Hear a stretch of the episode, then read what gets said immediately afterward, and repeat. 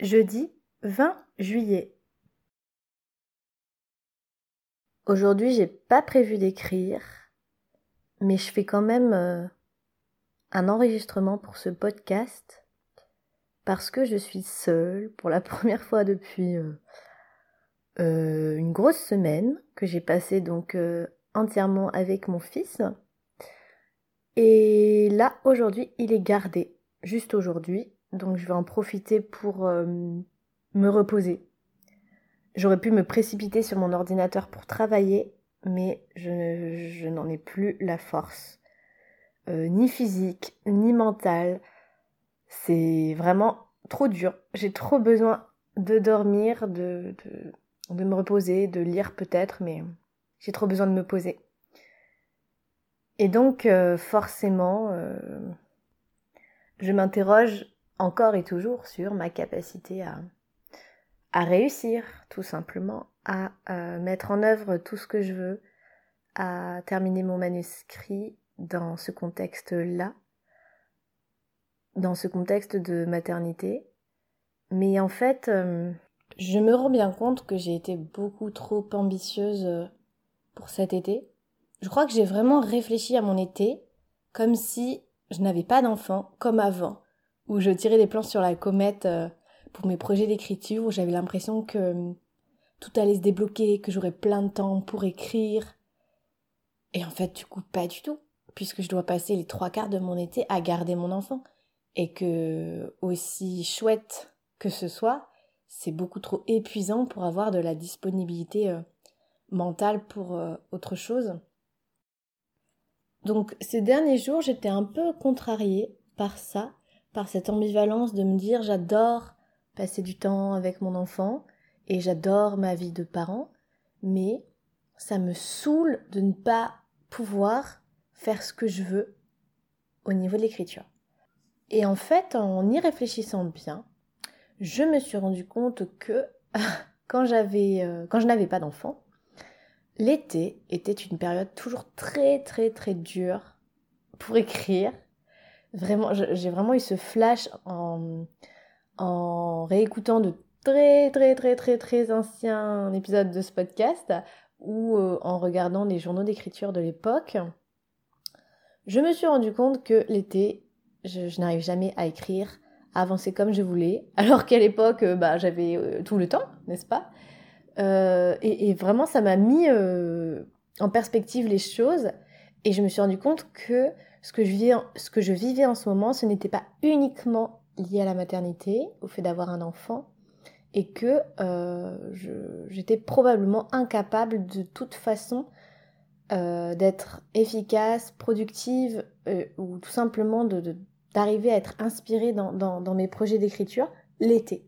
C'est une saison qui manifestement ne, me, ne me va pas.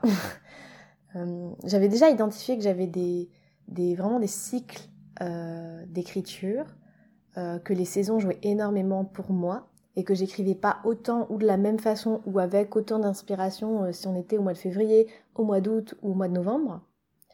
Mais j'avais un petit peu oublié que l'été c'était vraiment le pire pour moi. Et, et c'était tellement plus commode de tout mettre sur le dos de l'enfant à garder et du temps qui manque et de la fatigue que j'avais oublié ce, ce détail-là et quelque part ça me ça m'a fait du bien de, de me le rappeler et de me dire ok c'est pas grave.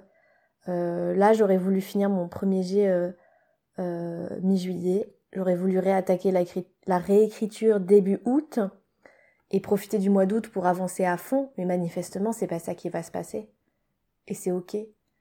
J'ai vraiment un problème avec le fait de vouloir avancer trop vite euh, ce qui me fait me remettre un petit peu en question ma capacité à écrire des, romans, moi qui ai toujours voulu écrire des romans, et qui est bien intégré pourtant le fait qu'on n'écrivait pas un roman en deux semaines, ni en deux mois, que ça prenait du temps, euh, que ça prenait des mois, voire des années, et je suis complètement ok sur le papier avec ça, mais dans, au quotidien, l'éprouver au quotidien, ça me gonfle, mais euh, d'une manière, je n'arrive vraiment pas à, l'accepter. Moi, je voudrais avoir terminé euh, bah, à la fin de l'été, passer à autre chose parce que j'ai d'autres idées, j'ai d'autres projets, j'ai d'autres envies.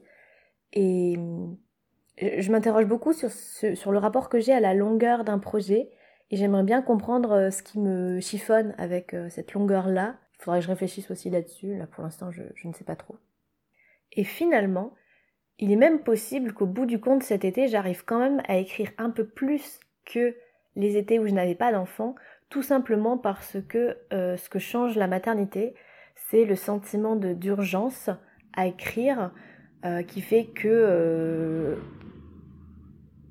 qui fait que les rares moments que j'ai seul, bon à part aujourd'hui, je me mets plus facilement à l'écriture, alors que quand j'avais pas d'enfant, bah il n'y a pas grand chose qui pouvait me contraindre ou me motiver. Quand j'étais pas motivée, j'étais pas motivée.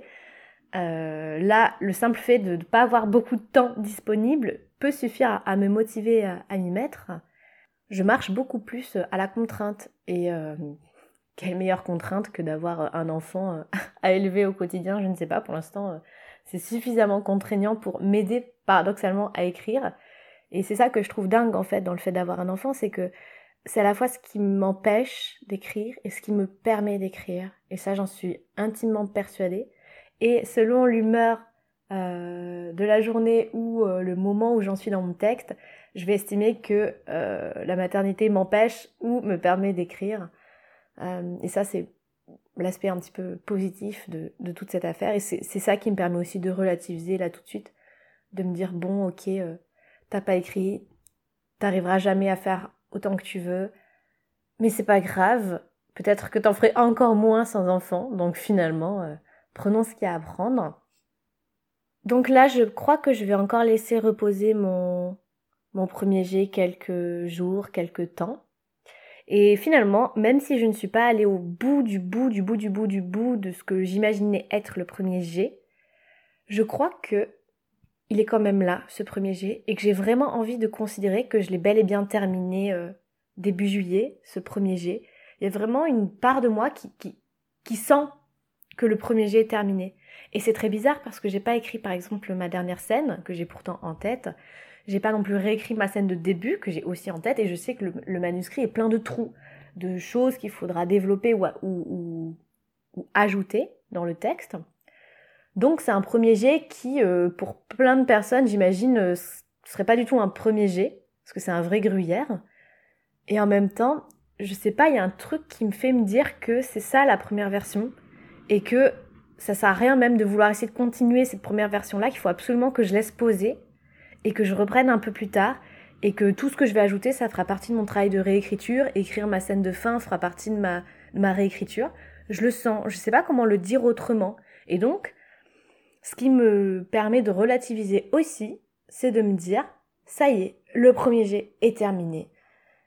Et ça me remplit de, joie, ça me remplit de stress aussi, puisque j'ai conscience que la réécriture va être horrible. Mais c'est, je me dis, ok, j'ai validé cette étape et euh, j'ai pas euh, réussi à, tenir les objectifs que je m'étais donnés, mais je me rends compte à quel point ces objectifs étaient complètement arbitraires et qu'en fait on s'en fiche des objectifs de mots, de pages, de euh, temps de scène pour que le premier jet soit terminé. C'est la première fois que j'expérimente cet aspect de ressentir le manuscrit et de ressentir que là, une étape est terminée, qu'il y a une page à tourner, littéralement, et que c'est pas la peine d'insister là. Si aujourd'hui je me mettais à écrire en essayant de euh, finir ma dernière scène, par exemple, pour que ce premier jet soit terminé, je suis sûre que j'y arriverai pas, que ça fonctionnerait pas. Je sais pas. Donc tant mieux. Et j'espère que euh, la petite pause sera bénéfique. Mais ça, je le verrai plus tard.